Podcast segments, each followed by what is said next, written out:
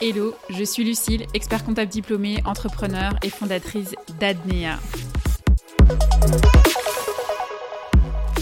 Après plus de 17 ans dans la profession d'expertise comptable, je suis devenue formatrice et coach business pour aider les futurs entrepreneurs à monter et à piloter leur boîte. Dans cette séquence d'épisodes intitulée Mon business, je vous partage tout sur la création de ma boîte. C'est l'illustration grandeur nature de tout ce que j'enseigne dans ma formation et mes coachings. Allez, c'est parti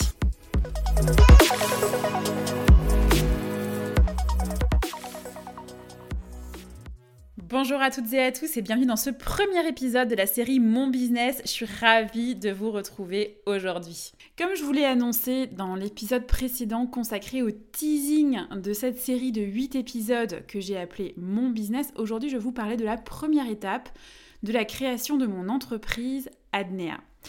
Alors pourquoi la première étape et pourquoi celle-ci? En fait, vous le savez, j'ai créé et développé une méthode de formation pour créer son entreprise qui est issue de mon expertise et qui repose sur cinq étapes clés et que j'ai appelé Je monte ma boîte.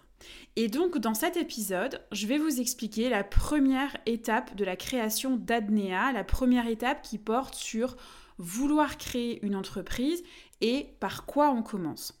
L'objectif de cette première étape, c'est de trouver une idée de business, l'affiner et de s'assurer que cette idée d'activité est en adéquation avec son profil entrepreneurial et réalisable en fonction du marché, en fonction du secteur d'activité dans lequel se situe mon idée. Alors, premier point, mon idée de business, comment je l'ai trouvée? En fait, mon idée de business, je l'ai trouvée très naturellement. Je l'ai simplement affiné avec le temps et je vais vous expliquer pourquoi et comment. Premier point qui a joué sur mon idée de business, en fait, c'est mon histoire personnelle. Mes parents étaient chefs d'entreprise pendant quasiment toute leur carrière professionnelle et euh, c'était un petit peu le couple d'entrepreneurs type qu'on pouvait rencontrer à l'époque, c'est-à-dire que c'est monsieur qui entreprend, toutes les affaires sont à son nom, et c'est madame qui tient l'administratif, euh, le secrétariat, la gestion euh, d'entreprise. C'est un peu finalement comme quand vous rentrez dans une boulangerie et que vous voyez monsieur au fournil en train de euh, fabriquer et cuire le pain et les viennoiseries et madame au magasin en train de les vendre. Et ben c'était un peu pareil pour mes parents.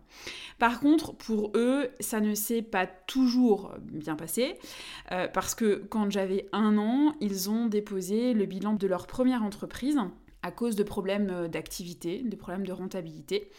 Et mes parents m'ont raconté qu'à cette époque, eh ben, ils n'avaient absolument plus un sou en poche, et que dans le frigo, il ne restait que deux bouteilles de lait pour moi qui étais encore bébé. Et là, quand mes parents m'ont raconté cette histoire à l'époque, euh, j'étais adolescente et en âge de comprendre. Mais clairement, l'histoire qu'ils ont vécue m'a retournée. Et c'était presque comme si je revivais en fait l'histoire. Alors, rassurez-vous, ça s'est bien passé pour la suite. Euh, pour ma part, j'ai manqué de rien et mes parents ont rebondi en fait quasiment instantanément. Ensuite, j'avais 13 ans et ils ont vendu donc leur deuxième entreprise leur deuxième entreprise qui, elle, était prospère. Et là, ça s'est pas du tout passé comme prévu. En fait, ils ont fait confiance à la mauvaise personne, qui euh, en plus était quelqu'un de la famille. Euh, et la personne qui devait faire les formalités juridiques de cession de part sociale de la société euh, et de changement de gérance, ben, elle s'est volatilisée du jour au lendemain, mais par contre, elle s'est pas volatilisée sans rien. Euh, elle, est partie avec euh, tout l'argent qu'il y avait sur le compte bancaire de la boîte. Et euh, résultat des courses, ben, mes parents avaient toujours cette entreprise, puisque officiellement, les formalités juridiques étaient signées, mais elles n'étaient pas déposées. Donc leur entreprise leur appartenait toujours finalement. Ils étaient toujours encore associés, toujours encore gérants. Et ils n'ont pas touché l'argent de la vente de l'entreprise. Et en prime, bah, il n'y avait plus d'argent sur le compte de la boîte. Donc mon père, qui à ce moment-là avait déjà recréé une nouvelle activité, a dû déposer le bilan de l'entreprise, encore une fois, qui était soi-disant vendue. Et mes parents se sont de nouveau retrouvés sans le sou, puisqu'ils comptaient sur l'argent de la cession. Désillusion, déception, colère totale. Moi, j'ose même pas imaginer en fait un instant euh, ce par quoi en fait ils sont passés, les émotions par lesquelles ils sont passés. En tout état de cause, ils ont vraiment su rester soudés dans ces moments difficiles et franchement, ça c'est vraiment beau. Alors évidemment, leur histoire m'a déterminée à faire des études pour devenir expert comptable parce que je pense et j'en suis même euh, convaincue, même si euh, ils ne me l'ont pas trop trop dit, mais je suis convaincue de ça. Je suis convaincue qu'ils ont été à un moment donné mal accompagnés, soit par leur expert comptable, soit par leur avocat ou euh, par leur conseil juridique de l'époque. Donc, moi, je commence à faire mes études dans la filière euh, classique qui mène en fait euh, au fameux Graal, le diplôme d'expertise comptable. Donc euh, je passe par une licence, ensuite un master, et puis je fais mon stage d'expertise comptable qui est au niveau doctorat. Le tout par alternance pour vraiment avoir euh, une solide expérience professionnelle le jour où je suis diplômée, le jour où je suis en mesure d'être, euh, d'exercer ma profession d'expert comptable. Et puis au cours de ma carrière, donc en alternance, en licence, en master, et puis au moment du stage d'expertise comptable, eh ben, j'ai été confrontée en fait à plusieurs drames en tout genre, mais par contre au niveau de mes clients cette fois-ci parce que bah, les business étaient mal conçus à la base par les chefs d'entreprise. En fait, je me suis rendu très vite compte que finalement, euh, on intervenait principalement, et comme beaucoup d'experts comptables, si ce n'est la majorité, que dans l'étape du choix juridique et du business plan, mais les étapes précédentes, euh, donc la recherche d'une idée, euh, l'adéquation avec votre profil entrepreneurial, la construction d'un business model et la construction, la réflexion de stratégie, eh ben, elles, n'étaient absolument pas réfléchies ni cadrées, et donc bah, les entreprises ne pouvaient pas être viables. Et comme j'étais sollicitée uniquement pour des conseils sur le choix de structure juridique et la construction du business plan, bah, je me suis très vite rendu compte qu'il manquait des étapes en fait dans mon accompagnement. Et je me souviendrai toujours en fait de cette jeune femme qui était venue me voir à l'époque où je travaillais dans un très gros cabinet d'expertise comptable et où j'étais responsable d'un service d'accueil de euh, porteurs de projets, de création d'entreprise, et qui m'explique qu'elle a tout plaqué pour créer sa boîte. Elle était hyper enjouée, elle était convaincue que ça allait marcher pour elle, et en fait, au bout de six mois, c'était la désillusion totale, parce qu'elle n'avait pas fait un euro de chiffre d'affaires. En fait, elle avait tout plaqué et elle avait aucune ressource, donc pas de chômage, euh, pas d'économie, euh, vraiment que dalle. Et à cette époque-là, en fait, le dispositif de démission-reconversion qui ouvre droit aux salariés démissionnaires, créateurs d'entreprise, à une indemnisation du pôle emploi et au dispositif ACRE n'existait pas encore. Et donc là, je la revois dépitée quand je lui dis que ben, finalement la seule solution qu'elle a maintenant, c'est de faire machine arrière, de retrouver un job salarié pour se refaire une santé financière et réfléchir beaucoup plus en profondeur à la création de son entreprise, à la création de son business, et de savoir comment elle allait le concevoir pour qu'elle puisse en vivre. Et franchement, autant c'est dur de l'entendre, mais vous ne vous imaginez pas à quel point c'est vraiment dur de l'annoncer. Pour moi, en fait, ça a vraiment été horrible parce que j'avais l'impression, si vous voulez, que l'histoire de mes parents, en fait, elle recommençait et que pour le coup, ben, c'était moi, en fait, qui, enfin, qui, qui faisait que je recommençais, en fait, l'histoire de mes parents. Et des exemples comme ça, j'en ai quelques-uns parce que bah, je pense que vous le savez, mais être expert comptable, c'est accompagner son client dans la création et le développement de son entreprise, mais c'est aussi parfois l'accompagner dans les pires moments de sa vie, et notamment un arrêt d'activité. Donc là, clairement, à ce moment-là, je décide de me former parce que je sens que mon cursus universitaire ne me suffit pas en fait et je veux vraiment en apprendre davantage pour ne pas être une fois diplômée d'expertise comptable une expert comptable qui ne conseille que sur le choix structure juridique et qui ne fait que le business plan. Donc là, j'intègre dans ma carrière une dimension de formation en parallèle de mes études en alternance pour que lorsque j'accueille un porteur de projet au sein du cabinet, dans lequel je travaille, je puisse lui poser les questions nécessaires pour m'assurer que toutes les étapes de sa création d'entreprise soient bien validées de son côté et qu'il ne s'est pas juste simplement levé un matin en se disant tiens aujourd'hui je vais me mettre à mon compte. Et que si les étapes ne sont pas validées, eh ben je le renvoie justement à la construction de ces étapes-là. Et à partir de là, eh ben je vois de vrais résultats chez les entrepreneurs que j'accompagne depuis leur parcours de créateur d'entreprise. Et donc à ce moment, ben je décèle le besoin chez eux de se former et de se faire accompagner, mais bien souvent sans qu'ils le sachent eux-mêmes. Et d'ailleurs, j'aime bien dire en fait que le coaching, l'accompagnement, c'est un peu comme le sport. c'est quand on en a le moins envie qu'on en a le plus besoin. Alors ce point de vue, il peut être un peu clivant, mais je peux vous assurer que sur toute ma carrière, tous les entrepreneurs qui avaient besoin d'être accompagnés, formés, coachés, étaient clairement ceux qu'ils refusaient au début, sous prétexte qu'ils étaient convaincus qu'ils n'en avaient absolument pas besoin et qu'en réalité, ils n'en avaient en fait pas envie. Et puis, le temps passe, je continue mon bout de chemin au sein de ma carrière professionnelle et un jour j'ai un déclic. Ça c'était vraiment le déclic qui a fait que j'en suis arrivée là où j'en suis arrivée avec Adnea. En fait, j'en avais un petit peu marre de bosser dans l'expertise comptable, j'avoue. Ça m'animait plus clairement autant qu'avant.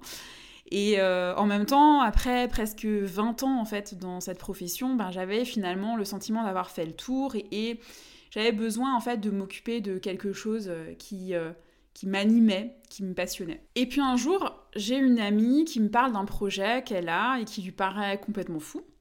D'ailleurs, je sais qu'elle euh, écoute mon podcast et donc elle se reconnaîtra. Et officiellement, aujourd'hui, je voudrais lui dire, je voudrais te dire que c'est un petit peu grâce à toi que j'ai créé Adnea, finalement, ma méthode de formation, mes accompagnements et mes outils. Donc merci pour ça. Donc je reviens à mon, ma petite histoire. Donc elle me parle en fait de ce projet qui lui paraît complètement fou et elle m'en parle en fait comme ça au détour d'une discussion qu'on avait en me disant que c'était vraiment sa passion qui parlait dans ce projet mais pas du tout la raison, parce qu'elle savait que ce projet, en fait, lui prendrait énormément de temps, et que du temps, au moment où on en, où on en discutait, elle préférait en consacrer à sa famille, ce que je respecte totalement, et du coup, elle est partie sur complètement autre chose. Mais moi, de mon côté, je trouve que, franchement, son idée, elle est juste géniale. Et je commence un petit peu à réfléchir à son projet, à poser les choses, à me dire ok, euh, ben, comment on va faire sur ce plan-là, comment on va développer cet élément, comment on va construire cette stratégie-là, etc. Et je lui en reparle, on échange toutes les deux euh, de nouveau avec passion. J'essaye quand même un petit peu de la convaincre de se lancer là-dedans, j'avoue. Mais ça s'arrête là parce que clairement, elle a d'autres priorités. Et encore une fois, c'est complètement ok pour moi. Sauf qu'à ce moment-là, moi je retiens une chose en fait de nos échanges, c'est que j'ai bossé sur son projet clairement avec passion, comme si c'était le mien, et que bah, j'ai été portée pendant tous ces jours où j'y ai bossé, j'ai été portée par cette passion, et son projet, en fait, il m'a vraiment animée. Et là, j'ai l'ampoule qui s'allume là en haut, et je me dis, ok, en fait, ce qui t'anime, c'est d'accompagner les futurs entrepreneurs à monter leur business. Parce que de un, en les accompagnant, tu vas tout faire pour qu'ils ne connaissent pas les déboires entrepreneuriaux que tes parents ont vécu. En plus, c'est quelque chose que tu as déjà pu implémenter au cours de ta carrière et qui a fonctionné, tu en as vu les résultats. De deux, c'est clairement ça qui te passionne, c'est ça qui te fait envie, c'est ça qui te pousse à te lever en fait tous les matins, c'est ça qui t'anime.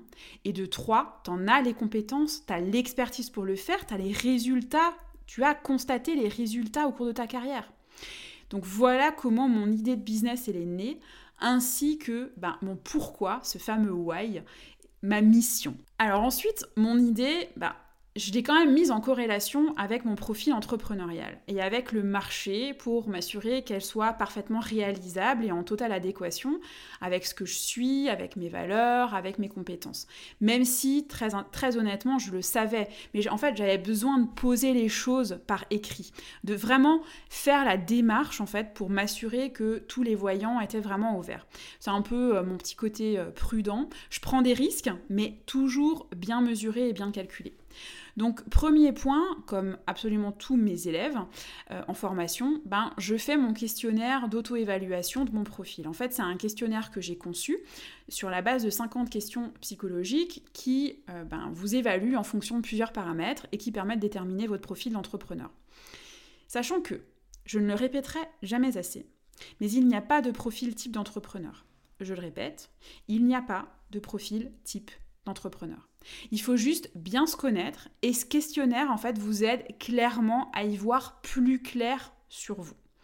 Donc, ce qu'il en est ressorti de ce questionnaire, c'est que je suis quelqu'un qui aime le challenge, qui a besoin de toujours se surpasser. Je suis quelqu'un qui n'hésite pas à me lancer dans des projets qui sont euh, très ambitieux, euh, même difficiles, quitte à faire d'importants sacrifices. Euh, dans le but d'atteindre en fait mes objectifs. J'ai besoin d'autonomie et de liberté et je suis clairement déterminée et je ménage absolument pas mes efforts. Après, j'ai aussi un besoin constant d'apprendre et je suis très très curieuse. Et enfin, je suis quelqu'un qui pense que la chance, c'est que le fruit de nos efforts. Voilà, ça c'est mon profil entrepreneurial. Et là, vous comprenez que finalement, me lancer dans un business en ligne de formation et de coaching, ben, c'est en totale adéquation avec ce que je suis. Pourquoi? Parce que déjà, c'est très, très, très challengeant. Ensuite, c'est un projet qui est ambitieux. Euh, clairement, qui, va nécessiter pour atteindre les objectifs que je m'étais fixés de faire des, des sacrifices, et ça, j'ai absolument pas de problème par rapport à ça. C'est un business dans lequel j'ai une totale autonomie et une totale liberté. Et comme je suis quelqu'un de déterminé qui ménage pas ses efforts, vraiment, par rapport à ça, on est complètement OK. Et après, j'ai un, comme j'ai un besoin constant d'apprendre et que je suis très curieuse, bah, clairement, pouvoir co-travailler en fait avec les clients et les clientes que j'accompagne au quotidien dans leur projet de création d'entreprise, bah, clairement ça va nourrir en fait ce besoin constant d'apprendre et euh, cette curiosité. C'est en complète adéquation avec mon profil entrepreneurial. Ensuite, bah, j'en ai les compétences techniques, puisque je suis diplômée d'expertise comptable, je suis spécialisée en création d'entreprise et j'ai aussi 17 ans d'expérience dans ce métier, donc au niveau des compétences, je sais qu'il n'y a absolument aucun souci et que je maîtrise mon job. J'ai l'expertise pour faire ce que je fais. Et ensuite, parce que je me suis formée en plus de mon cursus universitaire pour obtenir mon diplôme d'expertise comptable dans le but d'accompagner toujours plus et toujours mieux les porteurs de projets de création d'entreprise. Et je voudrais quand même vous rappeler en fait une chose, c'est que pour être diplômé d'expertise comptable, hein, j'ai fait 8 ans d'études donc après le bac. Là, vous allez certainement vous dire que j'avais tout le bagage universitaire nécessaire pour me lancer dans l'entrepreneuriat. Ben en fait, non. Moi, je suis partie de zéro, comme beaucoup, parce que je peux vous assurer que à aucun moment au cours de ces huit ans d'études, j'ai eu une seule heure de cours ou une seule heure de formation sur des thèmes qui sont issus de l'entrepreneuriat, comme par exemple du marketing ou de la communication. Aucun moment, j'ai eu une seule heure de cours ou une seule heure de formation là-dessus mais à aucun moment. Et d'ailleurs, je trouve ça vraiment parfaitement honteux qu'à un aussi haut niveau d'études, finalement, on ne vous apprend rien de l'entrepreneuriat. J'ai eu huit années d'études sur de la technique comptable et financière, sur du droit, sur l'exercice professionnel, avec un respect des normes professionnelles qui s'appliquent à la profession d'expertise comptable, avec un respect de la déontologie, etc. Mais j'ai rien eu d'autre. Et quand on sort de ces études-là, eh ben franchement, il y a de quoi se sentir handicapé dans l'entrepreneuriat, clairement. Et je suis pas la seule à partager cet avis. Je connais beaucoup de personnes dans cette profession d'expertise comptable qui ont fait exactement le même constat. Parce qu'en fait, on a une formation hyper pointue, hyper technique, mais en business, on part de zéro. Alors, à force de travail, et parce que je me suis spécialisée dans la création d'entreprise, ben, je me suis formée toute seule en participant à des conférences à des ateliers, en prenant des formations en parallèle, en lisant beaucoup de livres. Et c'est là que en fait, mon profil entrepreneurial rentre en jeu, c'est que je suis quelqu'un qui aime apprendre et qui aime les challenges, les défis. Donc finalement, bah, je me suis formée toute seule sur ces thèmes qui me manquaient. Et donc aujourd'hui, me lancer dans un business en ligne ne me fait absolument pas peur, au contraire. Et ce qui est cool en lançant en fait son business, c'est que ah, finalement, je vais encore en apprendre parce que dans l'entrepreneuriat, on en apprend vraiment tous les jours. Et grâce à mon expertise, bah, j'ai la connaissance pour me lancer dans cette aventure, donc clairement, bah, why not? Pour beaucoup, se lancer dans ce que j'ai fait avec Adnea aurait été très, voire trop ambitieux. Et se lancer dans une activité connexe à celle pour laquelle je me suis formée m'a valu d'ailleurs beaucoup de reproches. Ça, je dois le dire quand même, parce que dans notre profession, je peux vous dire que c'est loin d'être rose et idyllique, et que quand vous êtes diplômé d'expertise comptable et que vous faites autre chose que de l'expertise comptable, bref, sans commentaire. le truc, c'est que moi, je déteste rester dans ma zone de confort. J'ai ce besoin constant d'apprendre, et donc, finalement, rester dans ma zone de confort, ça apparenterait en fait à toucher du doigt l'ennui, et ça, clairement, c'est pas possible pour moi.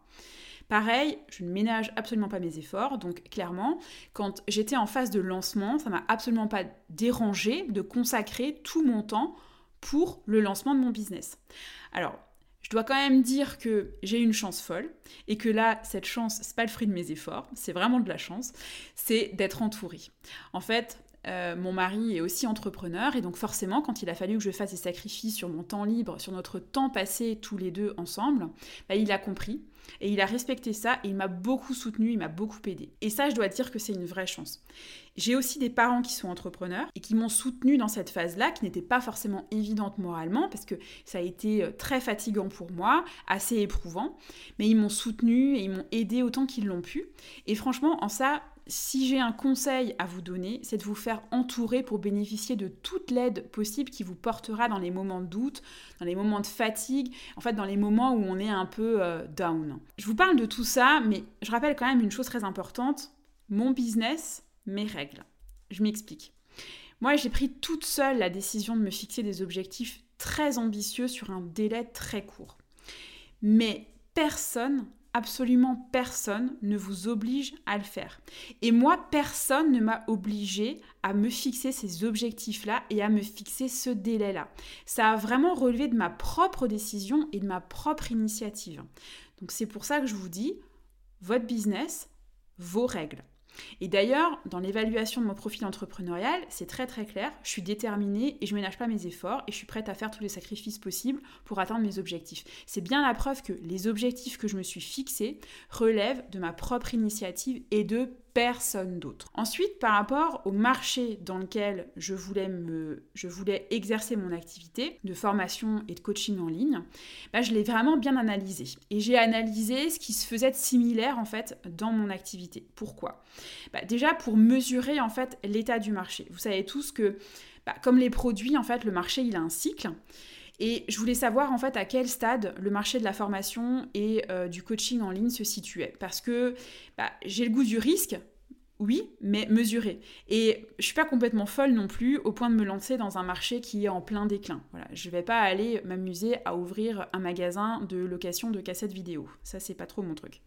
Donc je sais de par mon expérience professionnelle que il y a un besoin chez les créateurs d'entreprises. À ce niveau-là, c'était OK. Je sais qu'il y a une demande, et donc qu'on peut mettre en corrélation à cette demande une offre. Et en analysant ma concurrence, la proposition de service, les retours clients, etc., ben, je me suis rendu compte que finalement, j'étais la seule diplômée d'expertise comptable à faire ce que je fais aujourd'hui et à proposer ça et comme je le propose aujourd'hui. Et donc j'ai bien pu constater que le marché n'était pas en déclin, que certes, il y avait beaucoup de monde sur le marché de la formation et euh, du coaching en ligne, mais que j'avais encore une place à prendre. Et c'est comme ça que j'ai pu extraire mon avantage concurrentiel, ce que je pensais qui était mon avantage concurrentiel, mais qui en réalité ne m'a pas toujours servi. Mais ça, je vous en parle dans le prochain épisode. Allez, à la semaine prochaine.